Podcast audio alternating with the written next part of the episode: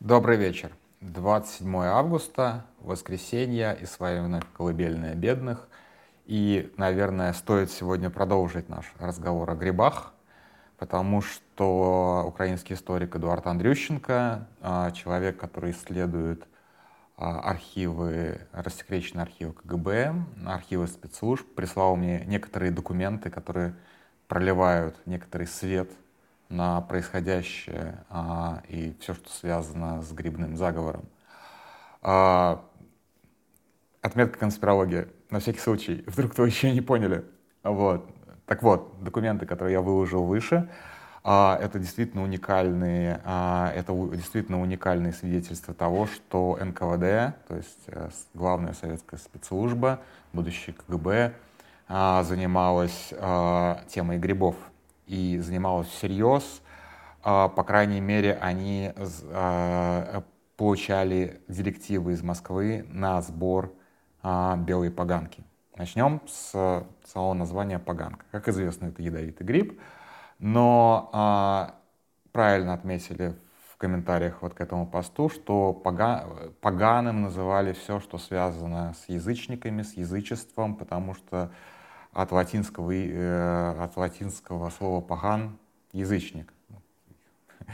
Я, если честно, вот я не знаю, долго, долго уже не слышал такого, но вот люди старшего поколения при мне, например, использовали такое ругательство, как «поганец». Вот, и как бы, ну просто поганец, но не, не понимая, что они на самом деле говорят. Так вот, а, главный НКВДшник э, Украины получает из Москвы э, указание собрать 50 килограммов э, белой поганки и отправить на адрес 4 специального отдела НКВД СССР. Видимо, это был специальный засекреченный грибной отдел, деятельность которого еще предстоит выяснить. И э, все это происходит в сороковом году, в сороковом году, когда уже э, фактически идет э, Вторая мировая война, СССР уже аннексировал э, часть Польши, и, кстати, вот товарищ Серов, э, Иван Серов, который э, получает это сообщение, получает этот приказ, он э, непосредственно участвовал в аннексии э, восточных э, областей Польши. В частности, он отвечал за захват Львова. А, и, ну, это вообще достаточно серьезный персонаж. Чуть позже расскажу, что с ним дальше было. Вот, он получает вот этот вот приказ. И вот насколько я могу э, рассмотреть его подчерк на резолюции, он пишет в конце резолюции а, отчет о выполнении задания сохранить, но так, чтобы об этом никто не узнал это очень важно, и передает дальше это задание вниз в Житомирское управление, где, собственно, НКВДшники из Житомира отчитываются. Э, он делит это задание почему-то пополам, насколько я понимаю, по документам, по 25 килограммов грибов бледной поганки. И, а, соответственно, а, дальше один из его подчиненных э, уже не это, документ рукописный, а, насколько я понимаю, какой-то лейтенант отчитывается о том, что поганка собрана. Вот, то есть это, в общем-то, а, было успешно выполнено задание. Насколько я понимаю, как примерно должно было а, выглядеть выполнение этого задания. Войска КГБ оцепили какой-то там лесной массив в Житомире, никого не впускать, никого не выпускать. А, загнали каких-то людей собирать эти бледные поганки, потом, соответственно, всех свидетелей уничтожили, потому что Серов пишет о том, чтобы никто об этом не узнал. Разумеется, никаких свидетелей оставлять было нельзя. А потом, разумеется, тех, кто занимался этими а, сбором поганок, в смысле контролем за сбором поганок, скорее всего, тоже ликвидировали. Что было дальше, мы можем только догадываться, потому что бледные поганки были отправлены в Москву, а, как известно, нам доступны только вот украинская часть архивов КГБ, к сожалению, НКВД, КГБ, всех этих спецслужб, которые наследовали друг другу. Поэтому что было дальше, мы не можем себе представить. Возможно, э, эти вот бледные поганки требовали регулярно. Возможно, э, бледные поганки использовались в каких-то а, тайных ритуалах НКВД, ритуалах посвящения. Возможно, эти бледные поганки шли в Кремль для употребления, для того, чтобы, а, соответственно, первые лица государства Сталин, в частности, не теряли коннекта с грибами или с помощью грибов они связывались со своими союзниками в Германии. Нам только предстоит это выяснить, разумеется. А если говорить в принципе о российских спецслужбах, то давайте сейчас вот я закончу про Ивана Серова. Иван Серов впоследствии, даже после того, как а, был развенчан культ личности, он сохранил свою должность. Достаточно долго он еще а, э, служил в силовых структурах. А, он был первым председателем комитета госбезопасности, то есть он фактически возглавил КГБ СССР уже при Хрущеве, а потом последняя его должность была уже 1958 году, он стал начальником главного разведывательного управления, то есть ГРУ. Ну, в общем-то, такая для собирателя грибов это достаточно серьезная карьера, согласитесь. А, правда, в общем-то, закончил-то он не очень, его лишили звания по каким-то причинам. А, видимо, из-за после переворота, когда а, Хрущева свергли и к власти пришел, соответственно, Брежнев. Видимо, Брежнев по каким-то причинам не доверял вот таким вот грибным людям и прервал вот эту вот грибную преемственность. Что, если говорить о грибной преемственности, то мы всегда можем посмотреть на, кто, на то, кто вообще возглавлял а, спецслужбы Советского Союза. Да? Ну, гениальный Курехин здесь как бы невозможно не сослаться на гениального совершенно Курехина. Он действительно прав в том, что Ленин гриб. С этим мы не будем спорить. То есть как бы это аксиома. Мы не можем как бы нет никаких а, свидетельств, опровергающих а, этот факт. Ленин действительно гриб. И как любой гриб, он, естественно, вокруг себя выращивал некую грибницу. Разумеется, грибом был и Дзержинский, основатель, а, основатель советских спецслужб ВЧК. А, я подозреваю, что грибом, грибом был и Яков Свердлов, известный тоже военачальник, известный партийный деятель в, в большевистской верхушке. Вообще сама вся большевистская верхушка практически вся была так или иначе связана с грибами. Но потом произошло некоторое при Сталине уже произошло некоторое измельчание. А, контроль над спецслужбами передали непосредственно от грибов к симбионтам. Вот посмотрите, Генрих Егода. Ну, кто такой Егода? Ну, очевидно, что он не гриб. Но ягоды — это что-то где-то рядом с грибами. Очевидно, что это какое-то симбиотическое, как бы, это какой-то симбиотический союз.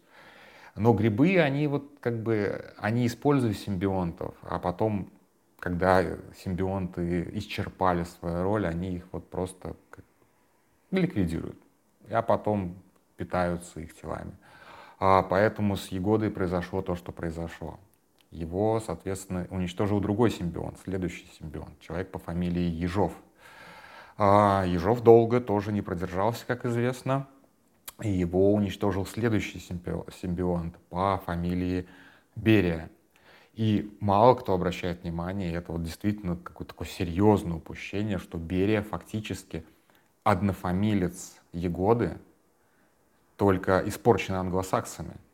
Берия — это Егода, которого взяли англосаксы, переименовали на свой лад и отправили обратно. Возможно, его брат-близнец. Как бы тут сложно догадываться, э, сложно, сложно, сложно точно сказать, потому что генетические эксперименты грибов над симбионтами, над коммунистической, над большевистской верхушкой. Это то, что нам еще предстоит исследовать, может быть, через 100, через 200 лет мы будем знать всю правду во всей ее полноте, но пока, разумеется, мы можем только догадываться о, о, об истинных мотивах и об истинных приводных ниточках, которые, а, которые, которыми управлялось советское государство. Разумеется, можно эту тему исследовать и дальше, но а, без того, чтобы открыть архивы спецслужб уже в Москве, если они, конечно, уцелеют, если мы сможем до них добраться, я бы вот посвятил отдельно несколько месяцев своей жизни, в том числе на расследование вот этого вот, а зачем нужно было в Москве главку 50 килограммов бледной поганки, сушеной бледной поганки. Вот, почему это нужно было, а, это задание нужно было разделять как бы, на две составляющие, почему это поделили пополам, хотя это фактически делало одно и то же региональное управление в Житомире. Удивительно, совершенно, совершенно непостижимо для нашей логики, почему они это делали, зачем они это делали. Но, тем не менее, они вот как бы, по крайней мере, по документам они успешно отчитались о, об, о выполнении этого задания. И все это я напомню, прямо накануне войны, фактически война уже шла. Вот. А, э, Серов, кстати, практически дожил до распада Советского Союза. Он умер в 84, 84 года, в 90-м году он умер. Вот, то есть он а, практически, вот, к сожалению, я надеюсь, он оставил какие-то мемуары о том, что это было за задание, что это была за задача такая, которую он так а, ревностно выполнял из, полной тотальной секретности. Но пока вот то, что мы знаем, то мы знаем. А, что касается судьбы остальных симбионтов, мы прекрасно знаем, вот если Серов, очевидно, был грибом, и он выжил, и умер своей смертью, то все симбионты Егода, Ежов, а, Берия, а, Егода 2 фактически, все они были уничтожены, так или иначе. А, если говорить о грибах дальше, то я вот на самом деле понимаю, насколько серьезные риски я сейчас под каким серьезным риском я сейчас нахожусь, рассказывая об этом. Дело в том, что мэр Праги, точнее приматор Праги, правильно говорить, его фамилия, его зовут Сденек Гржип. Причем чехи не понимают, что он гриб по одной простой причине, потому что по-чешски грибы — это гоубы. Ну, условно говоря, если бы у нас там, например, мэра а, Москвы звали Гоубов или Голубов, например, да, мы бы догадались, что он гриб. Конечно, нет. И чехи не догадываются, что Сденек Гржип на самом деле гриб, потому что он замаскировался. Ну, грибы вообще мастера маскировок. Кто хоть раз ходил по грибы, знает, что гриб достаточно сложно найти. Вот там листиком прикрылся, еще как-то. Вот это вот все. Грибы действительно умеют маскироваться. А, поэтому, ну, я вот как бы, я вот расшифровал без труда. Все-таки как бы а, здесь э, знание русского в кои-то веке вот прям спасительно буквально. А, ну и вообще как бы достаточно много, видимо, грибной агентуры в высших эшелонах власти, и вокруг Путина наверняка тоже приличное количество грибов. Но что с этим делать, что с этим знанием делать, я пока не очень представляю себе. А, дальше. А, из этого, как бы из судьбы Серова мы, собственно, заключаем то, что вот этот вот якобы конфликт между а, ФСБ и ГРУ, то есть между остатками НКВД и главным разведывательным управлением Генштаба Минобороны, а, это ложная дихотомия, которая нам вот просто типа продана как такая легенда, что вот якобы эти две структуры конфликтуют, конфликтуют друг с другом. Конечно же нет. Начнем с того, что если брать НКВД как такую грибницу, да, то она вела себя абсолютно типично для грибницы. Она постепенно увеличивалась, увеличивалась, увеличивалась. Потом она типа разделилась на несколько, из НКВД, соответственно, выделились все там ведомства, ее типа разокрупнили. Потом произошел э, распад Советского Союза, и э, мы якобы получили там ФСБ, КНБ, ГНКБ, СБУ, белорусский КГБ и так далее. Вот эти все типа независимые органы независимых государств. Государство может быть и независимое, но грибница по-прежнему связывает, НКВДшная грибница по-прежнему связывает все эти органы. И плюс еще ГРУ, разумеется. А, поэтому говорить о том, что спецслужбы а, стран, которые вот образовались на постсоветском пространстве, каким-то образом там, конфликтуют друг с другом, все остальное, абсолютно неверно. Грибы не убивают грибов, грибы не душат грибов, грибы не, грибы не воюют с грибами. Вот, грибы только а, занимаются контролем, а, контролем и захватом власти. Поэтому, конечно же, это очень наивно предполагать, что есть какой-то там конфликт. Нет никакого там конфликта. Это вот то, что нам, людям, грибы пытаются продать. На самом деле, конечно же, даже близко к этому ничего нет. Вот. И это, все это мы узнаем из случайного такого вот поворота истории, когда а, в, одной, в одной из стран грибница ослабла, а отпустила, скажем так, вот свои вот эти вот как бы свои споры управления, скажем так, и а, архивы этой спецслужбы, архивы этой грибницы, скажем так, вот всплывают на поверхность, благодаря чему мы узнаем, там, в том числе вот об этом деле бледной поганки. Вот, ладно, если говорить серьезно, то это действительно очень смешное дело. И действительно было бы интересно выяснить, для чего они собирали 50 килограммов бледной поганки, да еще и в строжайшей секретности. Наверняка это связано каким-то образом с разработкой ядов. А, и, ну, понятно, что действительно всей правды мы не узнаем, пока не будет рас, раскрыт э, российский архив э, э, КГБ. И к этой голосовухе я докину текст, который Э, Андрющенко писал для нас, когда я еще работал на Карентайме. Э, это прям супер великий текст, он длинный, он длиннющий-длиннющий, он аж в четырех частях. Это просто э, авантюристский роман, все, все написано просто по документам, то есть ничего там не додумано, не выдано, не, не, не, не, не добавлено от себя, скажем так. Это действительно классная вещь. Вообще Андрющенко сделал какие-то невероятные совершенно вещи, исследуя архивы КГБ. И вот сейчас из-за войны, скорее, мы прекратили публикации новых таких кейсов не, как бы, не потому, что а просто на фоне войны копаться в этих вот архивах и рассказывать все эти истории, ну, как-то немножечко некорректно. Хотя, может быть, мы вернемся к этому. А, и еще одну а, историю я докинул, тоже Андрющенко для нас делал. Дело в том, что немножечко расскажу о ней. Дело в том, что весь наш, как бы все наше сотрудничество с Эдуардом началось с того, что он показал мне внутреннюю газету.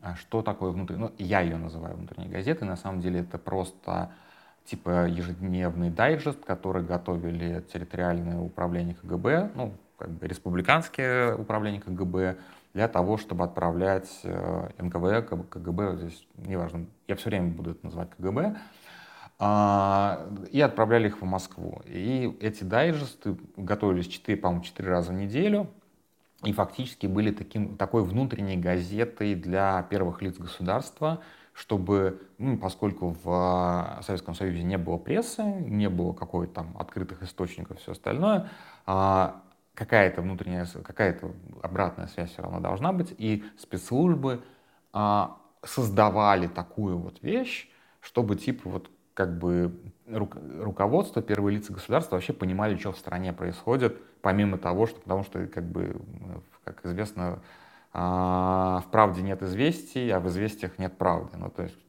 читать советские газеты или смотреть там советский телек было с точки зрения информации, получение важной информации абсолютно бессмысленно. Поэтому готовились вот такие вот штуки, раскладывались в папочки и предоставлялись, соответственно, верхушке. И насколько мы понимаем, эта практика сохранилась и сейчас. И Путин фактически живет вот в окружении этих самых красных папочек, а, как это было заведено там при Сталине, как это было заведено при Хрущеве, при а, при Брежневе и так далее, и так далее, вплоть до Горбачева. Не знаю уж, пользовался ли такими папочками Ельцин. Сложно об этом сказать, не знаю. Хотя, в общем-то, наверное, архив Ельцин-центра какое-то бы дал понимание, но, честно говоря, вот я туда не лез. А, ну и при Путине, очевидно, эта история возродилась, и фактически он пользуется инструментом по как бы, получению анализа информации – столетней, столетней давности. То есть не вот как бы для понимания, да, не, он не пользуется интернетом. это было бы вообще глупо э, об этом сейчас говорить, потому что все знают, что он не пользуется интернетом.